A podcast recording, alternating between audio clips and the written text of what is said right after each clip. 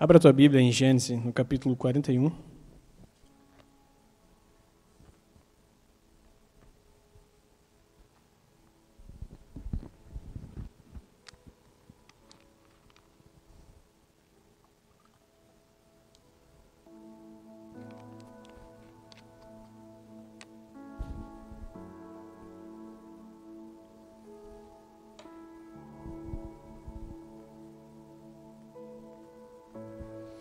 Partir do verso 50, diz assim a palavra do Senhor.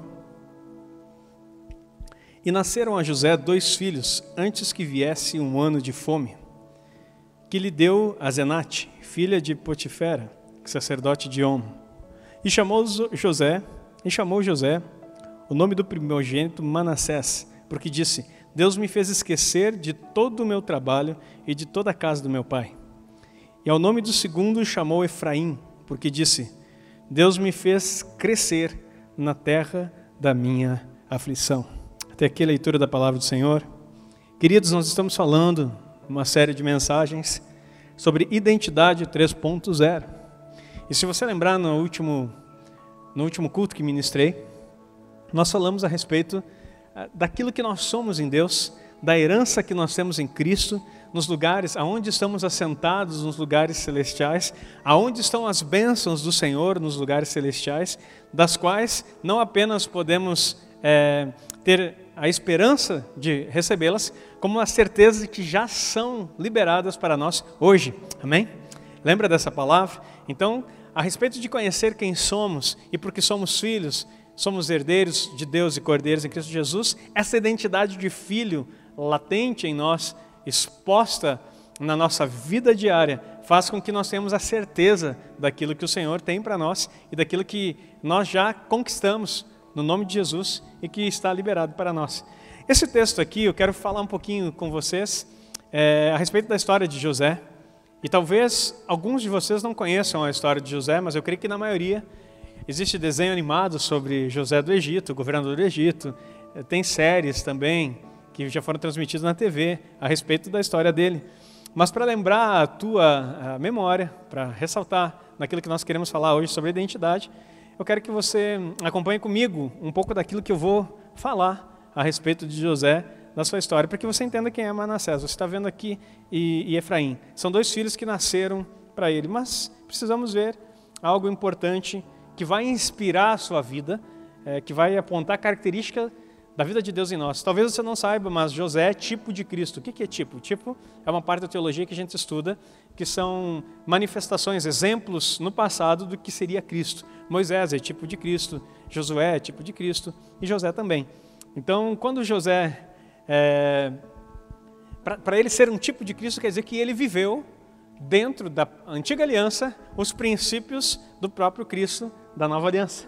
Então, em outras palavras, José teve vida de Deus e entendeu quem ele era na sua identidade. Por isso que nós estamos mencionando nessa noite, para que você possa entender em mais uma percepção, em mais um aspecto, quem você é dentro daquilo que Deus fez você para ser e daquilo que já está pelo Espírito Santo gratuitamente dado a você. Pois bem, então você começar a acompanhar a história no capítulo, eu não vou ler porque a história é longa, começa no capítulo 37 de Gênesis, mas você vai ver lá que no início do, da, do relato da história, está falando, começa falando sobre Jacó e daí já entra na história de José. E você vai acompanhar que José era um pastor de ovelhas. E isso é um aspecto importante para você saber. Quando falo pastor, não me refiro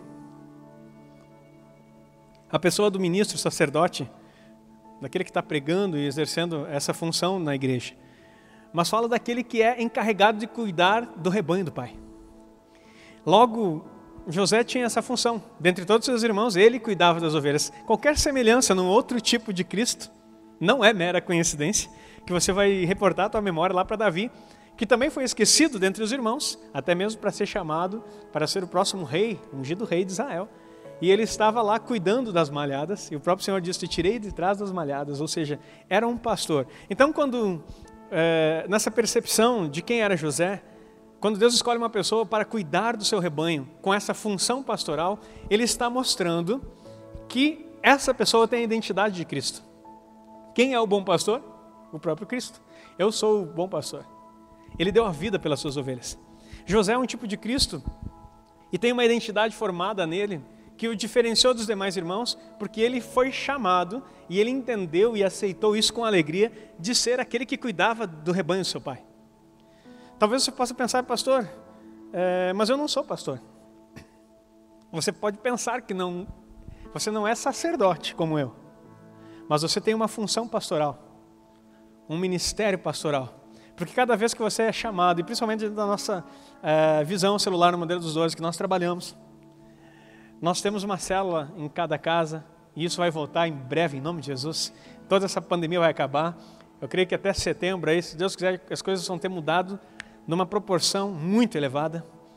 E nós vamos estar muito mais ativos como igreja. E eu quero ver a tua casa abarrotada de gente em nome de Jesus. para você pregar o Evangelho, cuidar do rebanho do Pai, trazer é, consolo para as vidas que estão é, até mesmo entristecidas nesse tempo por tanta calamidade, tanta é, coisa triste que aconteceu com essa pandemia, e você vai ser um agente de transformação, o, o, elo entre o céu e a terra, aquela pessoa escolhida para trazer conforto nesse tempo e uma palavra profética de mudança e transformação na vida daqueles que possam estar passando por dificuldades nesse tempo, amém? Então, essa função pastoral, é, ela é dada por Deus a nós que cuidamos de vidas. Isso diferenciava a vida de José dos demais irmãos. Tem outra característica importante aqui. José era amado do pai. A característica predominante nesse texto, se você está lendo lá no 37, você pode ler em casa, dizia que é, Jacó o amava mais que os outros irmãos. E eu sei que os pais nunca gostam de assumir que amam mais um filho do que o outro, né? Mas, de fato, o amor como um todo, ele é proporcional, ele é proporcional, ele é igual. Ele não é proporcional. Nós amamos os nossos filhos da mesma forma, sim. Mas essa frase clichê de dizer que você ama igual não é verdade. Você dispensa o amor da mesma forma para todos. Entretanto, alguns filhos correspondem a esse amor de forma mais surpreendente, de forma mais é, precisa. E quando eles correspondem a esse amor, é claro que você retribui com mais amor. Não se trata de você amar mais, mas você se torna íntimo. E quanto mais você é íntimo do Pai, a própria palavra diz que os segredos do Senhor são revelados àqueles que são íntimos. Então, quando há coisas que o pai quer trazer numa confiança na vida de um filho, ele não revela para aquele filho que está distante, que simplesmente saiu da, da, é, como nasceu dele, como uma linhagem, mas aquele que não apenas nasceu, mas permanece e agrada e tem prazer de ter conexão com o Pai. É claro que isso nos diferencia entre filhos de Deus. Se não fosse assim, não teria até mesmo que nós estudamos uma série aqui, poderosa sobre os vencedores, ensinando aqueles que são vencedores e não são. Aqueles que herdarão o reino e os que não herdarão. Todos são filhos, entretanto, uns se aproximam, cumprem os propósitos, entendem o que Deus quer. Ser amado do Pai é uma característica que te diferencia dos demais filhos. Te diferencia dos demais filhos. Então, quando você agrada o Pai, quando você faz a vontade dele, você consegue ver isso manifestado na sua vida. Não que o outro filho não tenha o mesmo direito, Entretanto, assim como as heranças espirituais que estão em Cristo Jesus nos lugares celestiais não são acessadas por todos porque não creem e não querem viver ou desfrutar disso, assim também a presença do Pai em intimidade e os benefícios de um Pai que ama não se manifestam para todos os filhos, porque nem todos querem chegar perto dele ou até mesmo pensam que o Pai é um Pai severo, acusador, com um chicote na mão, que está pronto para punir qualquer um que falhar. Essa é expressão de muitas pessoas a respeito de quem é Deus e elas não conseguem se chegar Agora, se você entende na tua identidade que você foi chamado para cuidar das coisas do Pai, pastorear o seu rebanho, e que você é amado por Ele. Lembra que nós vimos isso lá em Efésios? Você é amado, uma das coisas que nós aprendemos em Efésios capítulo 1, no verso 3, ministrando sobre identidade para você. Então você tem que ter essa certeza desse amor. E esse amor é, é pelo Espírito Santo revelado em nós e nos faz ser filhos de Deus, pelo qual nós clamamos Abba, Pai, ou seja, Paizinho, intimidade. Isso que nos difere dos demais filhos. Isso é tão forte que se você não entende o quanto você é amado, você entra em crise na sua identidade. E você se torna como aqueles filhos lá relatado em Lucas 15, na parábola do filho pródigo. Não foi o pródigo aquele que desperdiçou as coisas do pai que estava perdido. Ambos não conheciam o amor do pai e não se relacionavam com ele. Porque um quis desperdiçar tudo que tinha e pediu herança antecipada, que no contexto judaico ele, bem dizer, estava declarando que o pai tinha morrido para ele. Porque pedir herança antecipada é de fato dizer: olha, para mim a sua vida já não tem mais sentido, eu quero apenas o que você tem. Era um filho desconectado do pai. Enquanto que o outro filho ficava em casa e fazia tudo o que o pai mandava. Entretanto, quando o outro retorna sendo resgatado, ele era tão perdido quanto, porque ele se entristece. Porque ele, ele, faz uma, ele fala uma frase muito triste, dizendo: Olha, eu estou sempre contigo, fazendo tudo que tu manda, e tu não me deu nem um, um, um bezerro para celebrar com os meus amigos. E aí o pai diz assim: Filho, tudo que eu tenho é teu. Um filho perdido dentro de casa e outro perdido fora de casa. Ambos perdidos, porque estavam desconectados da centralidade, da vontade no Deus que ama e que é Pai. Se você, você pode estar aqui dentro da igreja e totalmente fora do coração de Deus. Você pode estar perdido lá fora e totalmente fora do coração de Deus. Mas você pode estar aqui dentro, conectado com Ele, assim como pode estar fora e ainda continuar com o coração conectado em Deus. É algo interessante no texto que nós vemos ali em Gênesis capítulo 3, quando Deus pergunta por Adão. Eu já vi pregações, e até alguns pastores brincando que, que Deus é, é, é, faz comédia, que Ele é engraçado, que Ele pergunta, Adão, onde estás? Como se estivesse procurando. Não é essa a ênfase. Pelo contrário, quando Deus pergunta, Adão, onde estás? É um clamor de um pai que ama, que percebe que o seu filho não está mais nele e ele não está mais no filho. O vazio existencial que aconteceu em Adão, quando ele percebe que estava nu, não era nudez física, porque ele já tinha se tapado com as folhas da figueira. Era nudez de perceber que não havia mais vida de Deus na vida dele, porque ele desobedeceu e comeu do fruto que era proibido, e a morte se instaurou, a morte espiritual aconteceu naquele momento e desconectou a vida de Deus que havia nele. E Deus grita: Adão, onde estás? Não como um bobo procurando alguém que não pudesse ver, porque ele sabe todas as coisas, mas Deus procura em si o próprio Adão e viu que não estava mais nele porque a comunicação era espiritual. E ele sentiu, ele bradou: Adão, onde é que você foi parar? Onde você está que eu não te encontro mais em mim e não vejo mais a minha vida em você? Nós precisamos, nesse tempo, nos conectar com Deus de tal forma para que a vida de Deus se manifeste em nós e nós estejamos totalmente nele. Diga amém. É isso que Deus espera de nós, essa identidade que Ele colocou em nós e que nós precisamos nesse tempo descobrir e viver. Queridos, ser amado do Pai é estar conectado com a vontade dele.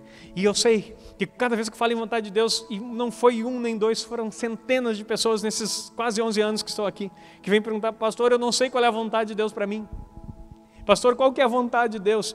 E daí você pode até citar lá que a vontade de Deus é boa, perfeita e agradável. Mas qual é a vontade de Deus para mim? Eu quero dizer para você, a preocupação é periférica, porque você está buscando ao redor um resultado de uma coisa que precisa estar no centro. Ou seja, você só vai conhecer a vontade de Deus se você estiver em Deus e se Deus estiver em você.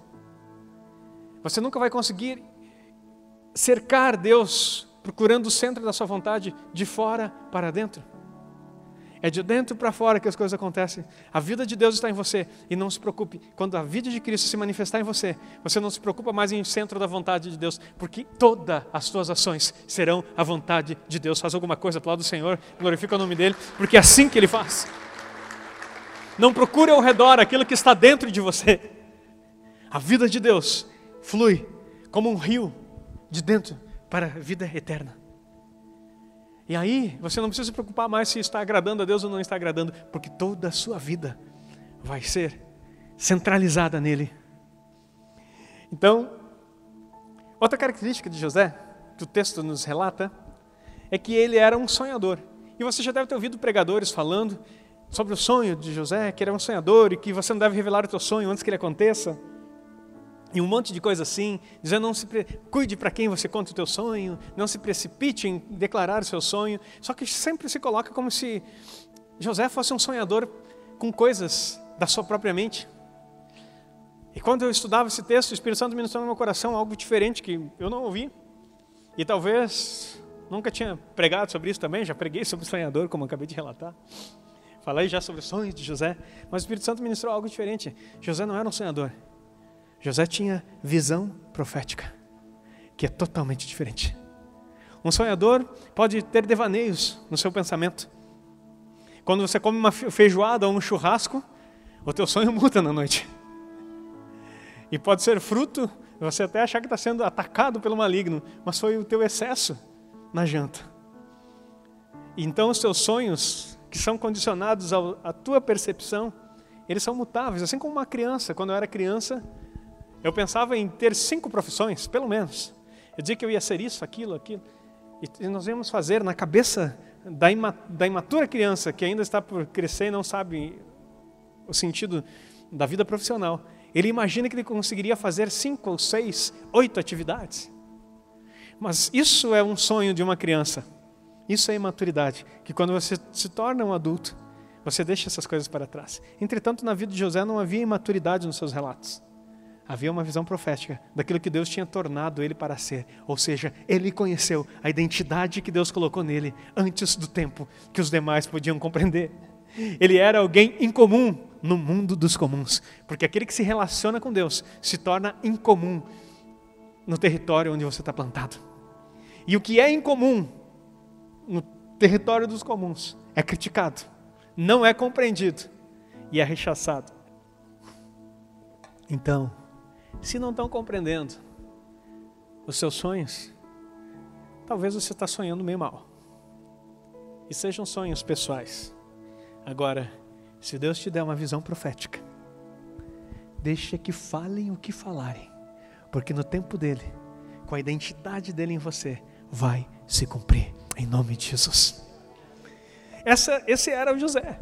Vamos, tem mais uma característica importante, a mentalidade, ele tinha uma mentalidade de governo.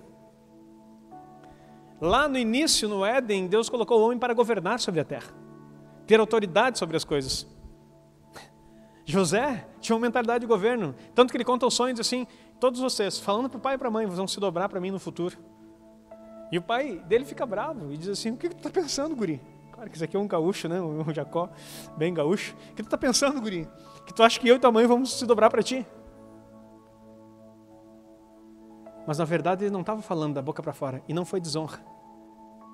Porque ele viu aquilo que ninguém tinha visto. E ele sabia que Deus tinha chamado ele para governar nessa terra.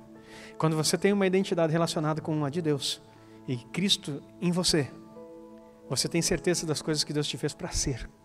E não entra mais em crise, porque tua vida não é levada pelas emoções e pela alma, pela vida da alma, do homem anímico, do homem carnal. Mas a tua vida passa a ser guiada pelo Espírito, porque você se tornou um homem espiritual. E aí coisas grandes começam a acontecer. E eu quero dizer para você: tem gente que fica minimizando os efeitos da ação de Deus na vida do homem. Mas eu quero dizer para você isso de uma forma bem clara: Deus não chama ninguém para coisas pequenas. Não, eu estou contente aqui, pastor. Assim, ó, Deus me chamou, eu vou ficar assim. Às vezes falam do crescimento da igreja. Não, a igrejinha, se eu ficar naquela igrejinha com meia dúzia de pessoas num prédio pequeno, eles, eles entendem isso como santidade e como humildade. Não, não é humildade, é falta de foco na visão que Deus tem. Porque se Jesus tivesse essa mentalidade de coisas pequenas, jamais teria dito lá em Mateus 28, 19, 20: Ide por todo o mundo. Deus tem pelo menos uma coisa para você: o mundo todo. Eu vou falar de novo. Deus tem uma coisa para você: o mundo todo. Não, pastor, eu não consigo compreender. Pois é, é que nossa mentalidade está muito presa nas coisas terrenas e achar que o impossível para nós é impossível para Deus. Mas é muito pelo contrário. O impossível para nós, geralmente, vai ser o momento onde Deus começa a agir para mostrar quem Ele é para que ele veja, para que você veja a glória dele e glorifique seu nome e possa dizer exatamente: foi Deus quem fez. Não é você, sempre foi ele, sempre vai ser ele. Não tem a ver com você, tem a ver com ele. O, propósito não é eu, não é você. É Ele, porque dele, por Ele, para Ele são todas as coisas. Glória, pois a Ele eternamente é dele. Pastor, mas os meus planos e as minhas coisas, as tuas coisas serão acrescentadas. Aprenda de uma vez por todas, Mateus 6,33. Buscar em primeiro lugar o reino de Deus e as demais coisas vos serão acrescentadas. Viva o ser integral, o homem espiritual como um todo, aonde você colocar a planta do seu pé. Você é essa pessoa que Deus escolheu para ser. Você não é o crente no final de semana dentro da igreja e lá fora agora. Não, agora aqui, agora eu não sou crente, aqui eu estou na minha vida profissional. Não, você é crente onde você coloca a planta no teu pé, no teu trabalho, na tua casa, na escola, na faculdade, onde você estiver, dentro da tua casa, dentro do teu quarto, com a tua esposa na intimidade, com os teus filhos, você é a mesma pessoa sempre, cheio da vida de Deus, manifestando graça, manifestando o poder de Deus por onde você passar. Isso é a identidade que Cristo tem para nós. E é isso que faz com que nós venhamos ganhar o mundo. Ah, eu estou contando os dias para essa pandemia acabar. Não é fácil enjaular a união, mas solta ele depois para ver. Queridos, nós estamos retidos por um tempo. Vamos não vamos dizer que estamos enjaulados como um leão preso, mas vamos pensar que nós estamos afiando o machado. E virão os tempos da grande colheita. Deus está preparando. Não perca tempo, não reclame, não murmure, não ache que esse tempo de parado não era necessário, porque Deus sabe todas as coisas. Por mais que não foi a vontade dele que uma praga dessa dizimasse tantas pessoas, mas resultado de coisas que o homem fez. Mas ele aproveita até mesmo os tempos de calamidade para nos preparar e preparar um povo bem disposto para a vinda do seu filho Jesus, porque ele está voltando. E a grande colheita para acontecer. E você é o ceifeiro. Deus nunca pediu para que você orasse para que as pessoas fossem salvas. Porque a salvação é uma coisa que ele já garantiu. Meu Deus. A salvação já foi garantida e nunca pediu para ninguém ser salvo. Ele simplesmente pediu, rogai ao Senhor a Seara, para que envie mais ceifeiros. O problema nunca foi o povo para ser salvo, foi sempre trabalhadores que estivessem dispostos a manifestar o reino de Deus e trazer salvação no território onde estão. Pegou? Porque isso aqui não está anotado. O Espírito Santo trouxe agora no meu coração. O problema sempre foi trabalhadores dispostos para afiar a sua foice para a grande colheita. Estar preparados. E Deus trouxe esse tempo para você. É agora. Estamos vivendo o ápice da vida de Deus em nós para uma grande colheita, porque Ele vem. E aquele que é vencedor vai primeiro. Nós vamos estar primeiro lá. E depois a grande ceifa, através dos frutos que você vai dar. Ai, nós vamos todos estar juntos na, na ceia, na, na grande mesa do Cordeiro, nas bodas do Cordeiro. Vai ser tremendo. Então a mentalidade de governo fazia parte da vida de José e isso precisa fazer parte da sua vida, porque Cristo trouxe um governo nessa terra, trouxe um reino e um governo estabelecido. Adão foi, Adão, a Adão foi dado isso, mas ele perdeu na desobediência, mas Cristo restaurou isso, sendo o último Adão, vindo manifestar o reino de Deus e destruir as obras do diabo. Então, por isso que José é tipo de Cristo, é um que representa Cristo nesse tempo, porque ele compreendeu a voz do Pai. Porque ele foi chamado para fazer exatamente aquilo que Deus falava, apesar das circunstâncias.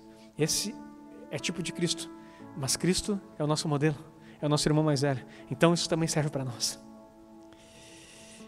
Continuando na história de José, você vai ver que esse José então foi traído pelos irmãos. Ele recebeu uma túnica de presente, lembra? E essa túnica o diferenciou dos demais. Por que, que ele recebeu? Porque o pai amava ele e ele amava o pai. E todo aquele que é amado de Deus é diferenciado no lugar onde está, inclusive dos próprios irmãos. E não é demérito do pai presentear aquele que ele ama ou aquele a quem ama mais. Pelo contrário, isso se chama graça, se chama presente. Todo aquele que é amado do pai e que ama o pai a própria palavra fala em, em João 14, 21, aquele que me ama e guarda os meus mandamentos, esse será amado por meu Pai, e eu também o amarei e me manifestarei a Ele. A manifestação de Deus vem em todas as formas, inclusive com graça e com presentes, porque Ele ama dar presentes para quem ama. Porque a própria Bíblia diz que quando você se aproxima de Deus é necessário que creia que Ele existe e que é recompensador, presenteador, galardoador dos que o buscam. Então eu quero dizer para você nessa noite: Deus está aqui olhando para você como um pai apaixonado, pronto para entregar presentes na tua mão. É só você se relacionar com intimidade. Não importa qual é a necessidade ou dificuldade que você está passando, Ele é um Pai disposto a presentear, porque Ele ama. Ai meu Deus, sim, então ele foi traído, José foi traído pelos próprios irmãos, foi vendido como escravo. A ideia era matar, mas aí um deles teve bom senso e jogaram num poço, depois tiraram do poço, venderam. E aí contaram uma história, rasgaram a túnica, que era o motivo, o presente, né? mancharam com sangue e mentiram para o pai, dizendo que ele tinha sido comido por uma fera. Que você que escutou a história, ou já leu na Bíblia, vai lembrar disso. Então, ele vai numa caravana que estavam passando por ali, se não me engano, era medianitas, e aí ele foi vendido no Egito, e Potifar, que era o chefe da casa do faraó, compra ele como escravo dele, pessoal. E a Bíblia diz que tudo que José fazia prosperava. Aonde ele colocava a mão, prosperava. Porque aquele que tem a identidade de Cristo prospera em tudo que faz. Diga amém. Aquele que encontra em Cristo a sua identidade, tudo que coloca a mão vai prosperar. Essa foi a promessa para Josué. Olha, cumpre essa palavra da lei. Não se desvie nem, para, desvie nem para a esquerda nem para a direita. Trate de cumprir tudo, porque assim fará prosperar todo o seu caminho. Aquele que cumpre a palavra, aquele que entende o coração do Pai, aquele que busca a intimidade, vai prosperar em todo o seu caminho.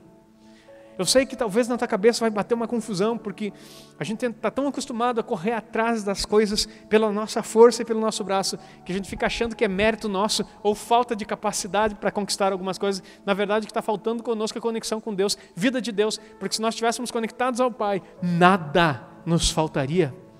Ou acha que o Salmo 23 foi escrito simplesmente por uma inspiração de um devaneio de Davi? Ele dizia: O Senhor é meu pastor, nada me faltará. No hebraico original vai dizer assim: O Senhor é o meu pastor. É muito mais profundo, de nada terei falta. Ou seja, mesmo se faltar algo que nos meus olhos eram necessários, a presença e a vida de Deus vai me suprir, de tal forma que isso não vai fazer falta alguma para mim. Porque às vezes os teus olhos desejam aquilo que o teu corpo não precisa. Os teus olhos desejam aquilo que a vida sua, que para a sua vida não é necessário. Mas se você tem vida de Deus e busca estar na presença dEle, Ele te supre em todas as circunstâncias. E o suprir está sim até mesmo em trazer a prosperidade, o crescimento em todas as áreas, porque isso é o que significa prosperidade. Até mesmo em trazer riqueza, sim, Ele enriquece. Você tem que aprender que Ele enriquece, mas também a, a prosperidade e o abençoar dele não quer dizer na condição material ou física daquilo que você possa conquistar, porque você pode ter muito ou pode ter pouco. É o que Paulo nos ensina na sua carta aos Filipenses dizendo que ele aprendeu tanto a ter fartura como padecer necessidade, porque posso todas as coisas naquele que me fortalece. A vida de Deus em nós faz com que nós possamos qualquer coisa naquele que nos fortalece. Ele nos dá força para vencermos, ele nos dá força para também andarmos em algumas batalhas derrotados. Ou você acha que a vida cristã é sempre um ápice como um foguete indo para o espaço, sem nunca ter um problema? Não, eu quero dizer para você, está muito mais para vales e montanhas. Você sobe uma montanha. De repente tu chega no topo, daí você avista, ah, mas não cheguei no lugar que era ainda. Daí você olha para frente, tu tem que descer a montanha, passar pelo vale e subir outra montanha de novo. E eu quero dizer para você, não estou falando aqui em picos emocionais de pessoas que têm problemas nesse lado. Ou bipolaridade, como alguém possa dizer. estou falando de uma, de uma carreira contínua, num processo onde Deus nos leva a conquistar montanhas, chegar no topo e ainda perceber que para a gente uma montanha ela não é um topo contínuo. Você já percebeu isso? Eu gostava de geografia, até dei aula de geografia um tempo. Mas um, uma montanha ela tem um topo. E se você continuar caminhando no topo, o que, que vai acontecer? Você vai começar a descer de novo. O que planalto, que ela é ela é um plano alto. Mas Deus não nos leva por planaltos apenas, Ele nos leva por montanhas, Ele nos leva a topos, nos faz descer a vales, faz andar por planaltos, por... só que esse, achar que você vai estar no topo continuamente, não. Num livro que eu escrevi, Siga-me, sobre liderança, eu falo que a liderança é levar as pessoas, você nunca pode levar uma pessoa aonde você não foi. O mais triste é que a maioria das pessoas, principalmente com o advento da internet agora, todo mundo quer levar os outros aonde nunca chegou. E todo mundo é especialista em ensinar outros a conquistar aquilo que eles jamais se quer alcançaram. Na vida da liderança, você precisa levar as pessoas aonde você já chegou. E quando você chegar no topo da sua vida, e Deus vai te levar a muitos topos na sua vida. O líder sensato é aquele que entende que chega num lugar, ele vê a paisagem, ele vê aquela vista maravilhosa e ele percebe, poxa vida, eu não posso ficar sozinho com essa visão. Eu tenho que chegar, chamar outra pessoa para poder ver isso aqui que eu estou vendo. Aí sabe o que, que o líder faz? Ele desce lá no pé do monte. Fala para as pessoas, inspira-os a subir, porque a subida é árdua. É íngreme e difícil. Aí um líder de, de excelência ele chega lá e, e, consegue motivar, não convencer, mas motivar as pessoas a junto com eles pegar na mão e subir esse topo. E quando chegar lá eles se apaixonam pela vista. Aliás, eles se vislumbram com a vista, mas não podem se apaixonar pelo topo, porque quem se apaixona no topo fica isolado e vira um ermitão. Sabe o que é o ermitão? Aqueles homens que vivem no topo de uma montanha, isolados de todo mundo e não conseguem ter nada. Liderança não é se tornar um ermitão que vai achar que vai ficar para sempre no topo. Líder é sempre buscar alguém para contemplar a visão que você está tendo, que ninguém mais pode ter se não subir um monte com você. E só é um bom líder aquele que faz todas as vezes descer e subir, descer e subir, e leva centenas e centenas, porque todo mundo que viu a visão que você viu, nunca mais vai desistir de correr a carreira que Cristo propôs. Quem enxerga a visão que você vê, não volta atrás e nunca vai cansar de subir morro e descer morro, como diz aquela música. Porque é assim que Deus te faz. Ah, meus queridos, não se trata de nós. A identidade de Cristo, a identidade de Deus em nós é dele. Não é algo que você pode desenvolver pelo seu braço. É a vida de Deus em você. Ai, esse homem era próspero em tudo que fazia. Um líder na casa de Potifar. Mas algo acontece, ele foi caluniado e acusado de abusador. A esposa de Potifar se apaixona por ele, era um jovem bonito, lembrando que ele tinha 17 anos nesse período. 17 anos. Falei no culto anterior que o 17 tem algo é, importante, porque 17 foi o tempo, a idade que começou é, Isaías a profetizar. Foi o período em que Davi matou o gigante, tinha 17 anos. Então, 17, eu estava falando, um significa o número de Deus, e o 7, a plenitude de tudo que ele faz. 1 mais 7 significa, eu gosto de numerologia bíblica, 1 mais 7 significa 8, novo começo. Deus sempre quer fazer algo novo. E sempre quando Deus quis fazer algo novo, Ele levantou jovens, homens novos para um propósito novo. Então, não posso afirmar isso, não é o contexto, não estudei para isso, para te passar agora. Mas me veio à memória uh, essa questão do número. Mas o que eu quero falar para você é que o propósito dele, ninguém, ele não podia ser desprezado pela sua mocidade. É o que Paulo escreve para Timóteo. Ninguém despreza a sua mocidade, mas ser exemplo dos fiéis no trato, na pureza, na fé, no amor. Então, ele era um jovem belo, modelo, porque vivia a vida de Deus nele. E essa mulher tenta agarrá-lo em um momento que ficam a sós na casa porque ele servia. E a coisa foi tão intensa que José teve que correr nu, porque ela ficou com suas roupas e para que pudesse se excusar desse ato. Ela mente que José o havia atacado, havia atacado. E o que acontece? Ele é preso. Ele vai pela prisão de forma injusta porque não quis dormir, se deitar com a esposa de Potifar. E interessante é que ele não fala isso. O que vão pensar de mim? Ou não quero fazer isso porque eu sou crente. Ele sempre diz assim: como eu posso pecar contra o meu Deus e contra o meu Senhor, que era o dono da casa? Homens que têm a vida no Espírito e que são cheios de Deus, eles não estão preocupados com a opinião do povo. O que vão pensar de mim aqui? Ele está preocupado: como que eu posso desagradar a Deus que tudo vê? Como que eu posso cometer tamanho, a tamanha atrocidade diante do meu Deus? Como que eu posso ah, sair da presença dEle? Como que eu posso entristecer o Espírito Santo que habita em mim fazendo coisas que me fazem quebrar a comunhão?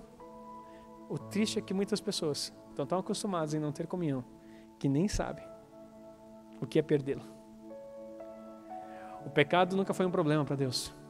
Ele resolveu a conta do pecado com Cristo derramando seu sangue na cruz. E ali foi consumado. Está consumado. Em outra palavra, diz está pago. Então o pecado não é mais problema. O pecado é problema para você. Isaías fala que os vossos pecados fazem separação entre você e Deus, e não entre Deus e você. Porque quando Adão peca, a primeira coisa que acontece é que Deus sai atrás dele dizendo: Adão, onde você está? Se Deus tivesse com problema com o pecado, teria deixado Adão a esmo. Mas não. Ele percebeu que algo havia acontecido que tinha quebrado essa comunhão. Agora o homem, sim, tenta com as suas próprias mãos cobrir a sua a nudez, a sua ausência. Então, a desculpa do pecado, e aí teme. Adão se esconde e diz: tive medo, tive medo porque eu estava nu. O que nos separa de Deus não é o pecado em si, porque hoje está resolvido em Cristo Jesus. Agora, é a falta de comunhão que nos distancia. E por causa da vergonha e do peso do pecado, que nós deixamos a brecha, nos faça rejeitar a santidade de Deus. Porque a palavra de Deus fala em João 3, se não me falha a memória, 18: Todo que vem para a luz, as suas obras são expostas. Se você está em pecado e você vem para a luz, que é a santidade de Deus, a vida de Deus em você, você fica exposto, literalmente nu. E to nem todos conseguem conviver com o processo de Deus purificar. É mais fácil pegar as folhas das figueiras e novamente se esconder e rejeitar a luz que pode livrar e purificar o nosso ser. Ah, queridos, isso é a identidade de Deus em nós. Deus está nos preparando para um tempo novo. É tanta palavra revelada que Ele quer fazer algo extraordinário em você.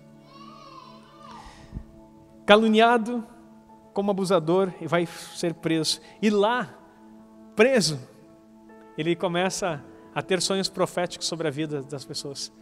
E, a, e foi tão intenso que a prosperidade dele estava até mesmo no meio da prisão.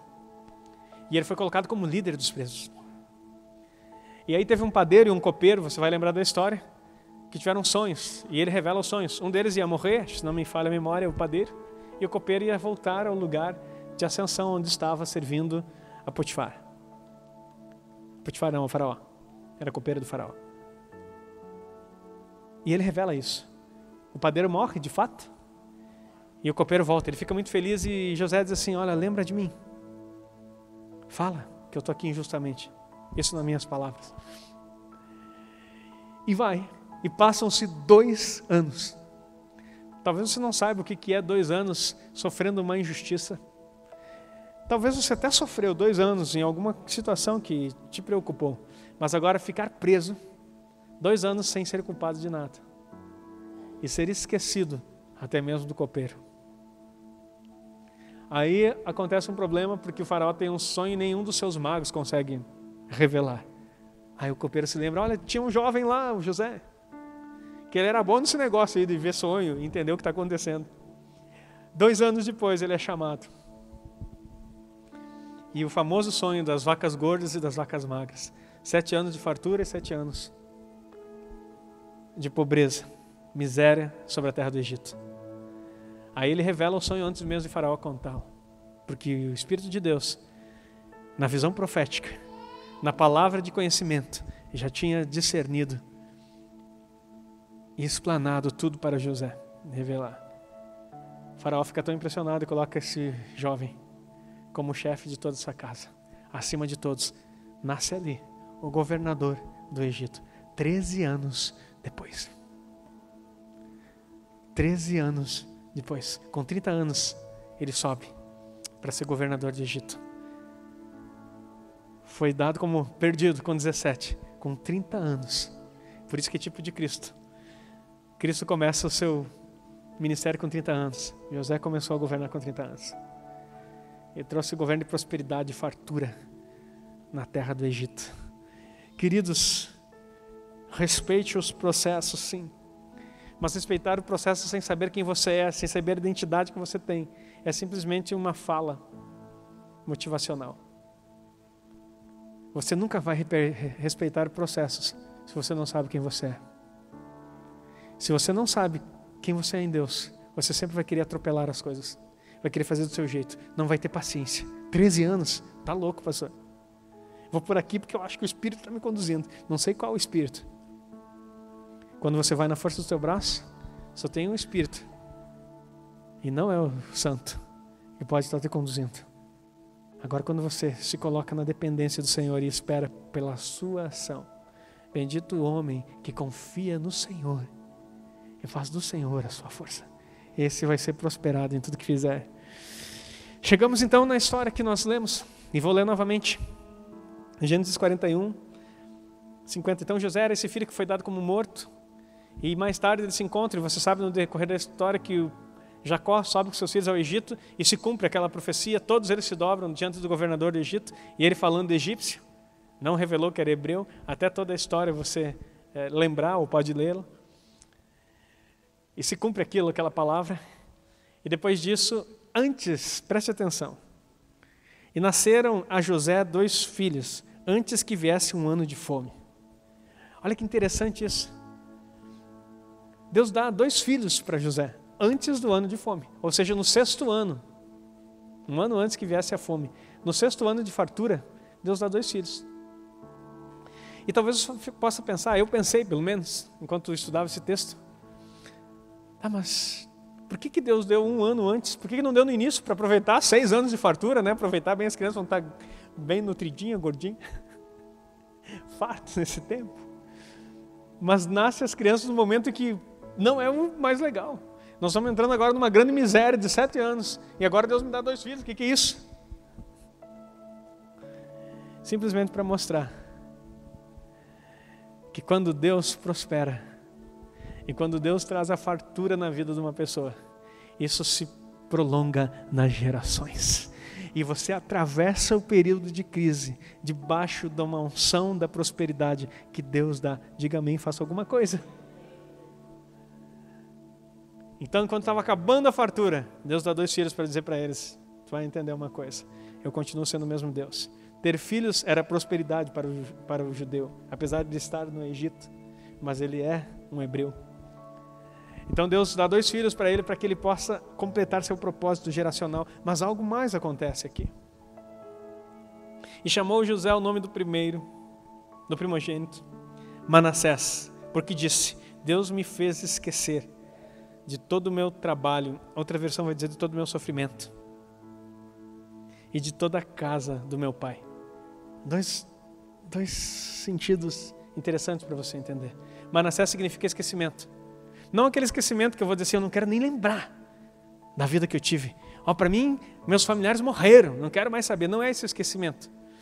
Esse esquecimento aqui, o sentido da palavra é que Deus prosperou tanto ele nesses seis anos, que compensou toda a tristeza dos 13 anos que ele esteve escravo, que ele esteve longe da sua família, e fez esquecer do que? Da trama da sua casa, de tudo aquilo que os seus irmãos fizeram contra ele, da casa do meu pai. Eu esqueci de todo o sofrimento que passei desses 13 anos, tudo que me acusaram. E ainda eu esqueci de tudo. Deus me fez esquecer. Esse esquecer é o sentido de perdoar. É o sentido de lançar. Deus fala em Isaías que ele, quando. Isaías ou Jeremias, agora me, falhou. Talvez não seja nenhum dos profetas, vamos falar assim para ficar melhor. Que quando ele perdoa, ele lança no mar do esquecimento. Como ele é tipo de Cristo, o perdão de José é esquecer. Ou seja, não há mais nada, não há mais dívida, porque eu já lancei. Manassés é o filho que simboliza o perdão, o esquecimento do sofrimento e das, dos laços que os próprios irmãos, que o próprio sangue armou contra ele. Mas não parou aí, veio mais um filho.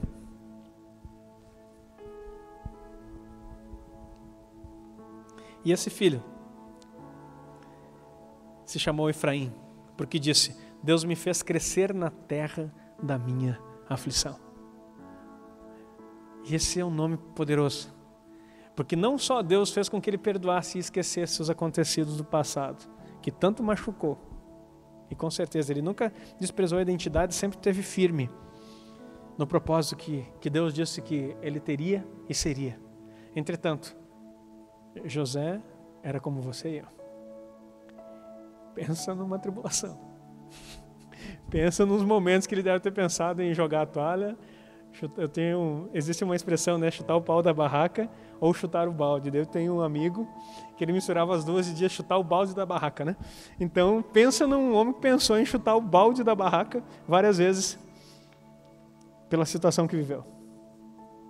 A Bíblia não menciona, mas estou falando aqui, parafraseando, pensando, mas não desistiu. Porque Deus sempre traz para nós uma palavra.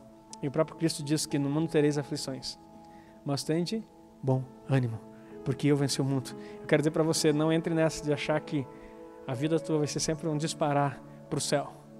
Você vai passar por aflições, mas você pode lembrar e ter ânimo, porque Jesus venceu o mundo. E a Bíblia declara que nele nós somos mais do que vencedores. Mas não vai ser sem luta, não vai ser sem tribulação.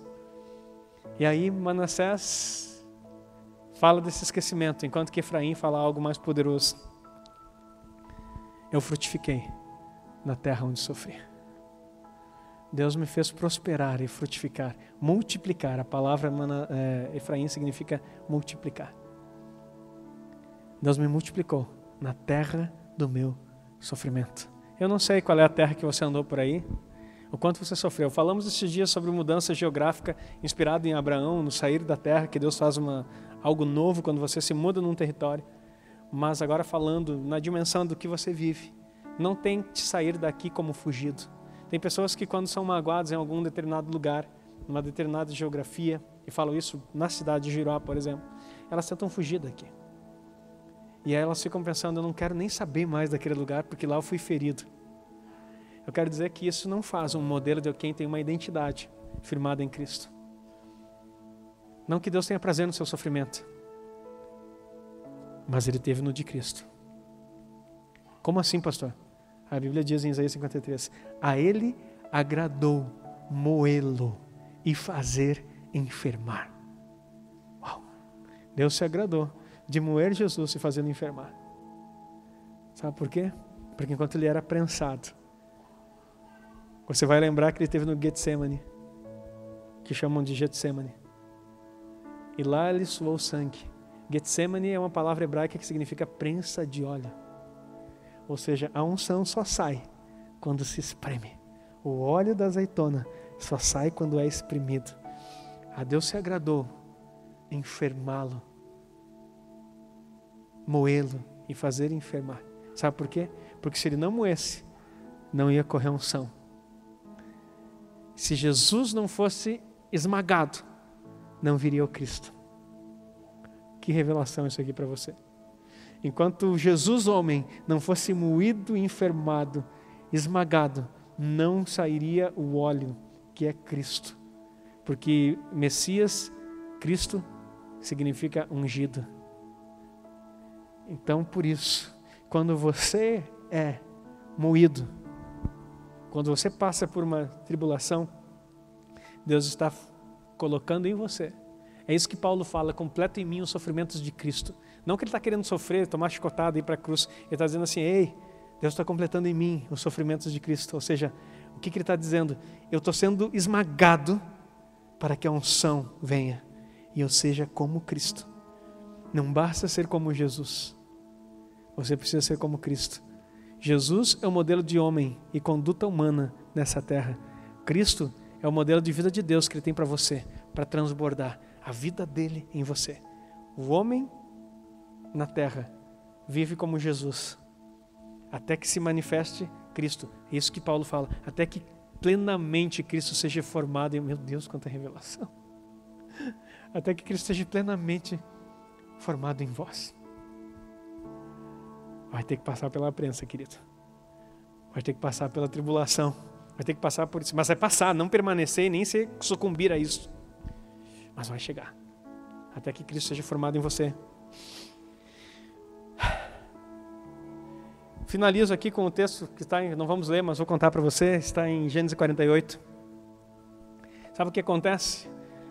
Lá, Israel já está velho, Jacó, né? Israel já está velho. E aí ele chama para dar a benção porque ele vai morrer. Ele percebe que está perto da morte dele.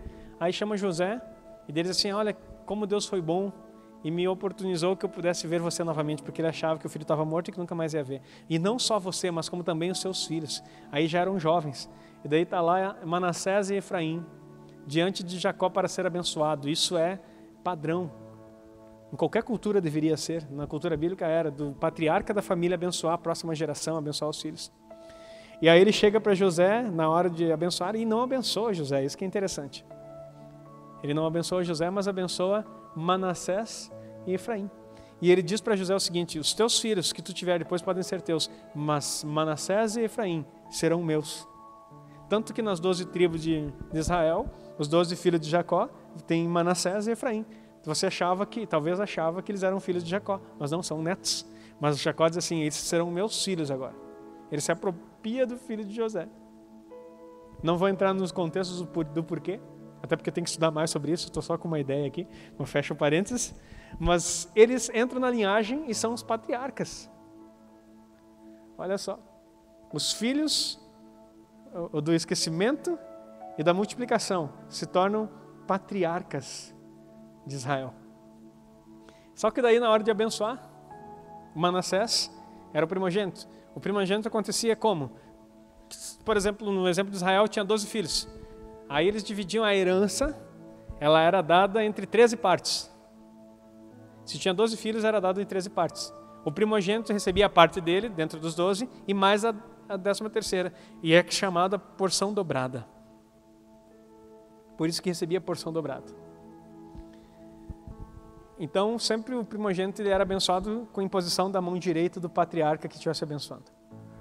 Então chega lá José para pegar a benção, e daí o pai, o pai manda chamar, na verdade, assim, eu vou abençoar teus filhos, eles vão ser meus filhos. E aí chega diante dele José com os dois filhos, colocam de joelho na frente do, do pai. Ele já estava velho, cansado, esperando a morte e com os olhos também meio cegos já. E aí ele pega e coloca a mão direita, que era para ser em Manassés, coloca na cabeça de Efraim. E a mão esquerda coloca em Manassés. José fica indignado com isso e assim, não pai, esse aqui é o primogênito, e tira a mão dele e coloca no certo. Fica meio bravo. E daí Jacó diz assim, eu sei meu filho, mas Efraim será maior que Manassés. Ele terá a bênção, a mesma bênção que teve do anjo que veio mudar meu nome, Manassés. Mas Efraim será grande na terra. E inverte as mãos de novo e abençoa. Aí enquanto eu estudava assim, Deus, mas por quê? Mas por que isso? Isso aqui não é teologia, não é estudo, isso aqui é algo que o Espírito Santo falou comigo hoje à tarde. Talvez alguém possa pensar diferente, mas eu vou trazer o que eu entendi pelo Espírito de Deus. Porque o teu esquecimento nunca vai ser maior do que a tua multiplicação na terra. Deus se agrada que você se esqueça e perdoe. Mas muitas pessoas se esqueçam e perdoem e se paralisam no lugar do sofrimento. Entretanto, esquecer e perdoar e ainda conseguir multiplicar na terra do teu sofrimento é algo que agrada a Deus.